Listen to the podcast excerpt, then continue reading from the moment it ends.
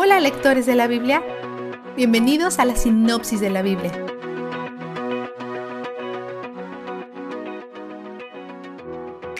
En Deuteronomio capítulo 20, 10 a 18, Dios dio diferentes instrucciones sobre cómo los israelitas debían manejar las ciudades fuera de la tierra prometida versus las ciudades dentro de ella. Para las ciudades fuera de Canaán, debían saludarlos con paz y matar solo a los hombres que se les opusieran. Para las ciudades dentro de Canaán, debían operar según un principio llamado Cherem, bajo el cual todo está dedicado a Yahweh y comprometido a la destrucción. Dios usa esto para servir múltiples propósitos, incluyendo juicio y provisión. Los Gabaonitas, también conocidos como Jivitas, se enteran de esta estrategia y fingen vivir fuera de Canaán para recibir el tratamiento más indulgente. Le piden a Israel que entren en un pacto de protección y Josué acepta sin preguntarle a Dios, haciendo accidentalmente un pacto con sus enemigos. Los israelitas descubren que han sido engañados y quieren destruir a los Gabaonitas, pero los líderes de Israel dicen que deben mantener su pacto y sufrir las consecuencias de esta decisión pecaminosa. Entonces, en lugar de matar a los Gabaonitas, los asignan a trabajos manuales al servicio del templo. Incluso los enemigos de Dios, que han engañado al pueblo de Dios, terminan sirviendo para los propósitos y la gloria de Dios.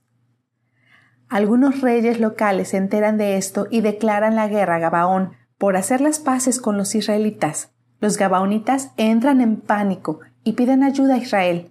Josué busca a Dios, quien le dice, no tiembles ante ellos, pues yo te los entrego. Ninguno de ellos podrá resistirte. Capítulo 10, 8.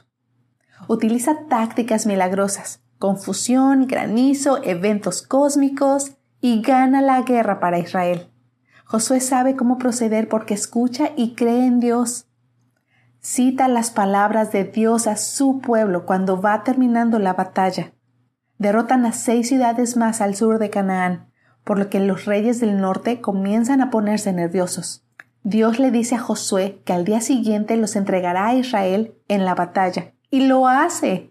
Josué está comenzando a escuchar atentamente a Dios, y debido al pacto único que Dios tiene con este Estado-nación, continúan viendo victorias en la batalla cuando obedecen. Josué comienza a mostrar obediencia minuciosa y persistente. También derrotan a los Anakim, quienes siempre son un recordatorio que probablemente hay más cosas de las que se ven a simple vista. Los israelitas están destruyendo a mucha gente, pero es posible que esas personas sean el intento del enemigo de acabar con el linaje del Mesías al mezclarse con los humanos.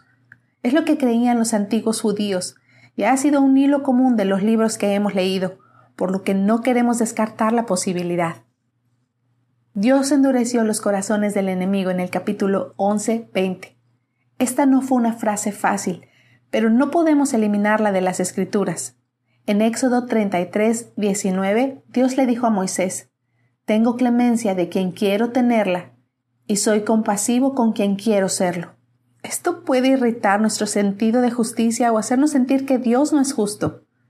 Es importante recordar que todos somos pecadores, que merecemos la muerte y la separación de Dios. Para aquellos de nosotros que no entendemos eso, somos para quienes las cosas no son justas. No obtenemos lo que merecemos. Aquí hay un misterio que no entenderemos de este lado de la eternidad. Está bien tener un momento difícil con esto, luchar y cuestionar, sostenerlo con la mano abierta y pedirle a Dios que se revele. El enemigo de tu alma no quiere nada más que desconfíes del corazón de Dios.